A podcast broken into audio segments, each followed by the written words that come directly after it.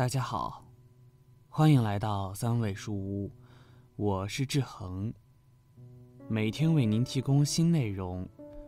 说到养老，当下人们的思想观念已渐渐发生转变，从原来的养儿防老，开始进化多种养老方式。有些老人觉得儿子儿媳不可靠，就会去依靠女儿女婿。有些老人退休金高，有老本，也会自己给自己养老，请个保姆或去养老院等等。这些都是比较现实的选择，只要能让老人过得好，一样是可行的。可随着思想开放，有些老人也开始动了歪心思，比如那些晚年单身的老人，他们会觉得靠儿靠女，不如找个年轻点的老伴，这样可以解决晚年孤独，还可以享受一段美好的黄昏恋。相比子女保姆。他们也觉得老伴会更可靠。但是，找个年轻老伴真的靠得住吗？答案是不可能的。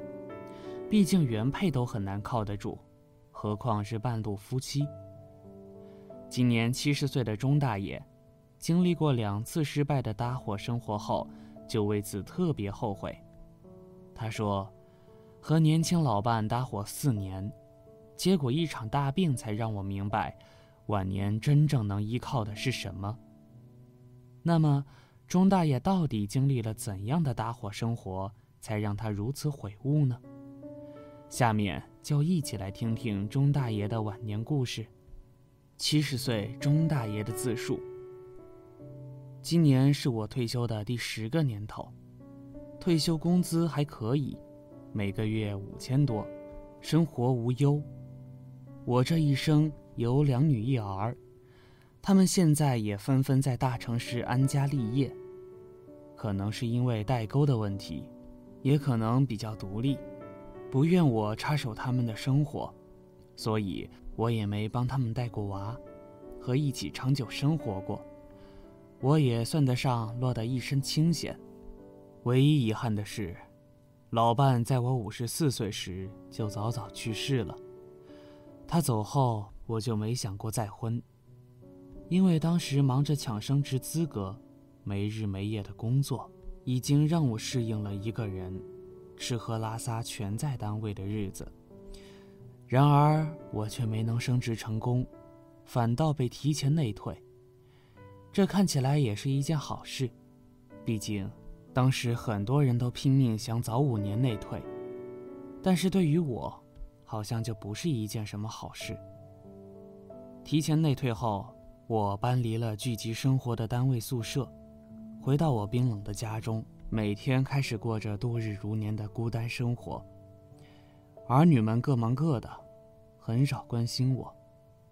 大概是他们知道我有钱，衣食无忧吧。很多老同事说，人到晚年呐，不管子女有多少。老人手里要是没个十万八万的养老钱，照样会活得很困难。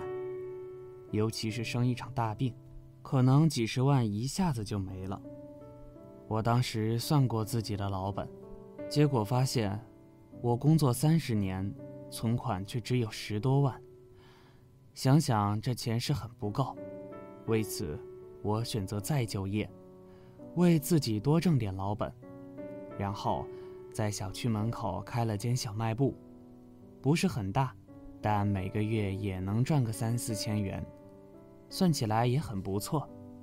最主要，我还能有事干，不会那么枯燥无聊。每天从早上六点多开到晚上十点，我的生活几乎都是围绕着小卖部在转。这样的日子也过得很快。但是开了五年过后，见识的人多了，听到的故事也多，让开始有种恐老、害怕老去、害怕孤独。尤其是听多了那些独居老人在家中突发疾病去世，无人问津；还有那些单身老人生病了无人照顾的悲剧等等，更让我恐慌。感觉单单只有钱才是不够的。等我有啥病痛时，身边还是得有人陪伴照顾才行。于是我开始规划自己的养老。有人建议我趁着身体还行，就早点去儿女家同住，这样才不会惹子女嫌弃。去过子女家住过一小段时间，可是却让我发现，他们不是工作忙，就是生活挑剔。我才没住几天，就显得格格不入，甚至有点多余的一样。虽然说子女表面没有嫌弃我，但是生活习惯不一样，等于就是排斥了吧。所以我觉得，靠儿女养老很难。也有人建议，那就请个保姆伺候自己。而我那时候身体硬朗，会做饭，会做家务，感觉请个保姆就显得有点浪费钱。后来有人向我提议。说我这种条件，干脆找个老伴吧，一起相伴生活，互相照顾，还能解决孤单寂寞。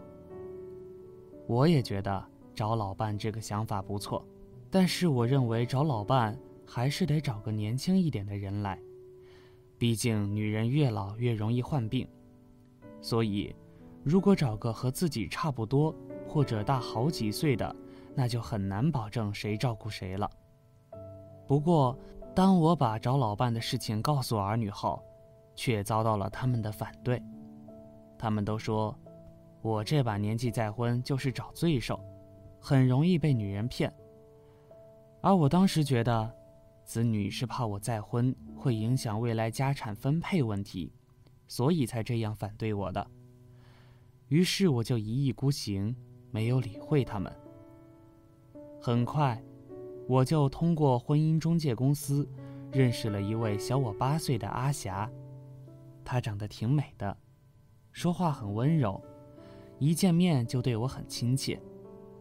她的家中人只有一个女儿，但已早早远嫁，也算是一人吃饱了无牵挂的那种。就这样，我和阿霞很快就好上了。我是对子女还有牵挂的，所以。我和阿霞没有办理结婚证，而是选择搭伙生活。因为阿霞没有退休金，每个月只有几百块钱的养老金，所以我就承担起了生活所有的开销，并且每个月也会拿出一千元给阿霞当零花钱，而阿霞就出力做饭做家务，顺便和我一起看店。这样男女合作的生活。也确实让我很享受。虽然没有像有钱人那样到处旅游、吃喝玩乐，但我们却也能相处得恩恩爱爱。自从和阿霞在一起后，我们下午都不开店，不是去逛超市，就是陪阿霞去跳舞，偶尔也会一两天不开门，跟阿霞去走走亲戚，或者去我老家居住。总之。我都会挤出时间来陪伴他。生活中，我们也很是和气，很少有矛盾。即便有矛盾，阿霞总会迁就着我。一发现有啥分歧的地方，他老是会提前做出让步，不和我吵架，也不跟我争论，什么都随和我。这点让我很满意，也让我在外人面前很有面子。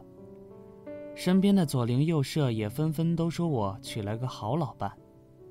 但是，恩恩爱爱生活了三年多后，发生了一件事，却让我对阿霞大失所望。一年前，我意外摔伤，导致腰椎骨裂，需要动手术，而且风险很大，可能会导致我一辈子坐轮椅。当时是医生跟阿霞说。我也不知道自己情况会这么严重，所以住院的头两天我还很乐观，还跟阿霞开玩笑，叫她不用太担心我的事。然而住院第三天，我去做手术的时候，阿霞突然跟我说，他女儿家有急事，他要去解决，早上过去，晚上会回来的，并且还给我请了半天的护工。我觉得做个小手术没啥关系，就让他走了。结果手术做完，我才知道，这手术不简单，足足做了三个多小时，而且术后麻醉过了，伤口处疼痛难忍。更让我绝望的是，阿霞等到护工要交班走人时都不见踪迹，打电话也打不通。无奈之际，只能多花点钱叫护工再看护我一晚。第二天，好不容易打通了阿霞的电话，结果她说她不会回来了，说了一大堆歪道理。我当时迷迷糊糊，也记不清她说啥了，但她大概的意思就是和我缘分已尽，要和我散伙。我当时就像掉入了深渊一样，失望、心寒、惆怅，心里不断在想，越想越心痛。为啥阿霞要这样对我？一没让她出钱给我看病，二没让她怎么伺候我，就单单陪伴我、守在我身边就嫌弃了。后来得知我的具体病情后，我才有所领悟，原来阿霞就是怕我治不好落下残疾吧，会拖累她。后来，由于护工接了其他雇主的活，我陷入了无人照看的困境。所以无奈的我，只好拨通了子女的电话。儿子听到后，火速从大城市坐飞机过来。当时见到儿子那一刻，我才发现，其实不管子女怎么排斥我，可到了我有危难的时候，总会激发出他们本有的孝顺的。不到两天，我的两个女婿、女儿也纷纷回来轮流照顾我，直到我出院。那时候，儿子更是请了一个月的假，陪我在家里养伤，忙前忙后的伺候我。等到了一个月后，我还不能起床，他更是把我接到大城市的家里，和儿媳轮番照顾我。这期间，他们没有嫌弃我，而是一直开导我，不要想太多，也不要再去期望阿霞回来。小的孙子们。更是变着法子逗我开心。整个卧床期间，让我深深体会到，真正靠得住的，不是后来的伴，也不是手里的钱财，而是你至亲至爱的家人。只有家人，才会在你生病时不嫌弃你，无微不至的照顾你。所以人呐，一定要守护好亲情，即使自己有钱。不想靠子女养老，也不能就此和子女断了感情。毕竟以后不能自理了，或生病了，他们才是你最能依靠的，外人是无法替代的。好了，这篇文章到这里就结束了。建议大家一定要发给身边所有的中老年朋友们看看，也不要忘了右下角点击订阅，和志恒相约。每天不见不散，我们一起成长，一起幸福。